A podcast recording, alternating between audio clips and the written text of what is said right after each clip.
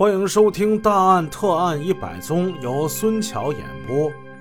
马玉林说的是活灵活现，仿佛是亲眼看见一般，很多人都不敢相信，更有的对他嗤之以鼻。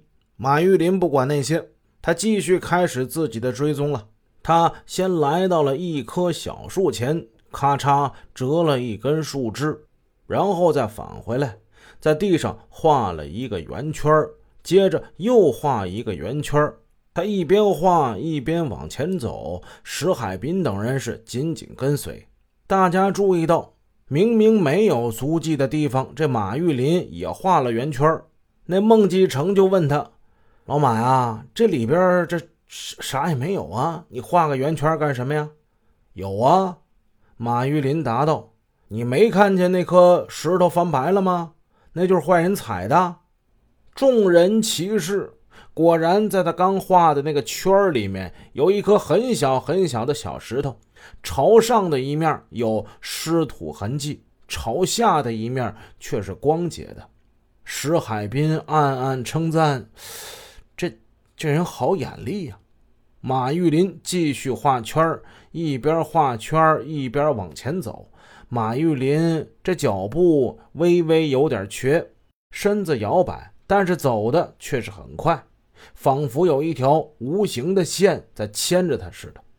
走了一会儿，王金明也不解地问：“哎，不对呀，这有的地方没有足迹啊，也没有踩翻的石头啊，那你怎么也画了圈了呢？”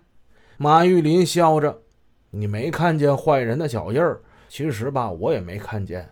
可是呢，我画了圈的地方是他肯定留下脚印的地方。”要是不画，就不能准确的找到第二个地方。我画他十个看不到的脚印，就能在第十一个地方看到他的脚印了。哎，这样找啊，肯定准，乱不了套。王金明听了似懂非懂，这家伙是说的越来越玄乎了啊！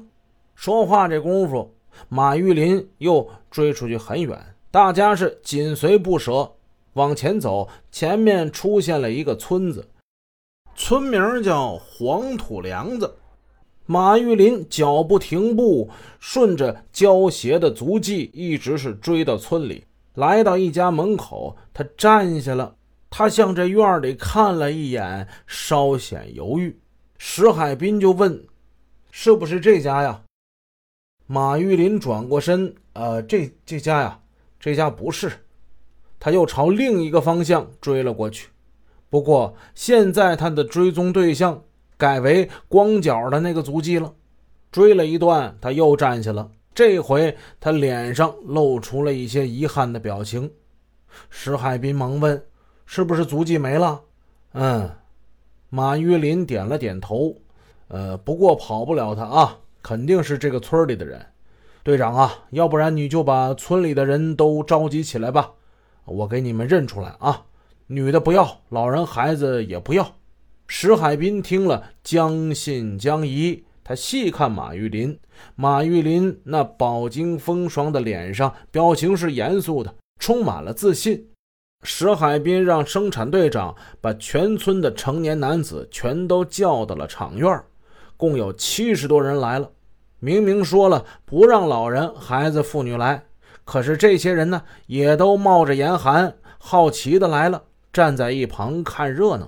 这样，黑压压的两百多人就站到了院里。厂院周围的土墙有个豁口，孟继成按照马玉林的交代，用铁锹铲来了一些干土，在豁口前薄薄的撒上一层，然后他端起一把扫帚，站在一旁。一切准备好后，由生产队长指挥，每五个人一组，踩着薄土走向豁口。马玉林站在一旁辨认。这种捉贼的方法可真是闻所未闻、见所未见。无论是村民还是刑侦人员，都感到很好奇，也很紧张。村民紧张的是说：“大过年的，万一被那老头子给认错了。”吃场冤枉官司，岂不倒霉吗？侦查员们紧张的是，不用说造成冤假错案，即使闹出点什么笑话，全村人呐，那么老多，这事儿可非同小可呀。刑侦队长石海滨当然比任何人更担心这事儿。他干了半辈子公安了，从来也没使用过这种奇特的侦查鉴别手段呢。那个马玉林他行不行啊？这个方法真有效吗？看这些人中没有一个光脚的。那个穿胶鞋的犯罪分子，即使是在里边，现在估计也早就换了鞋了吧？可是事已至此，石海滨只好是咬住牙，狠下心，放手就让那马玉林呢，让你干吧。此时的马玉林已经成了人们视线的焦点，两百多人呢，几乎是目不转睛的就看着这姓马的。这个村里好多人都认识马玉林。马玉林好几个亲戚都住这个村人们就想，这个放了半辈子羊的老洋官不识一个大字儿，这大老粗一个，哎，现在一下子就成了一个至高无上的权威了，一个法律的化身，一个嘴一张就能给人带来祸患的克星啊！然而，这马玉林的面容还是那样的和善、谦卑和自然，不过和善之中带着威严。谦卑之中还有着一些冷峻。第一组五个人走过去了，马玉林神色不动，孟继成挥动着扫帚扫平了薄土上的足迹。第二组、第三组也过去了，马玉林依然没开口。六十多个成年男子都依次的走过去了，只剩下最后五个人。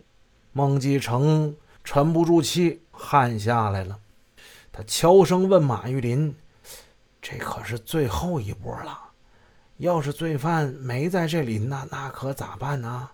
你别着急，马玉林也是悄声说：“这种人吧，他心里有鬼，他不愿意先走，总想熬到最后。你看我的啊，那好吧，听你的，听你的。”孟继成似信非信地看了老马一眼。用扫帚扫平了薄土。这时候，生产队长朝那五个人挥了挥手：“哎哎，就剩你们几个了啊，过来吧！”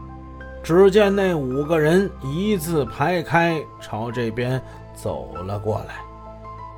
本集已播讲完毕，感谢您的收听，下集见。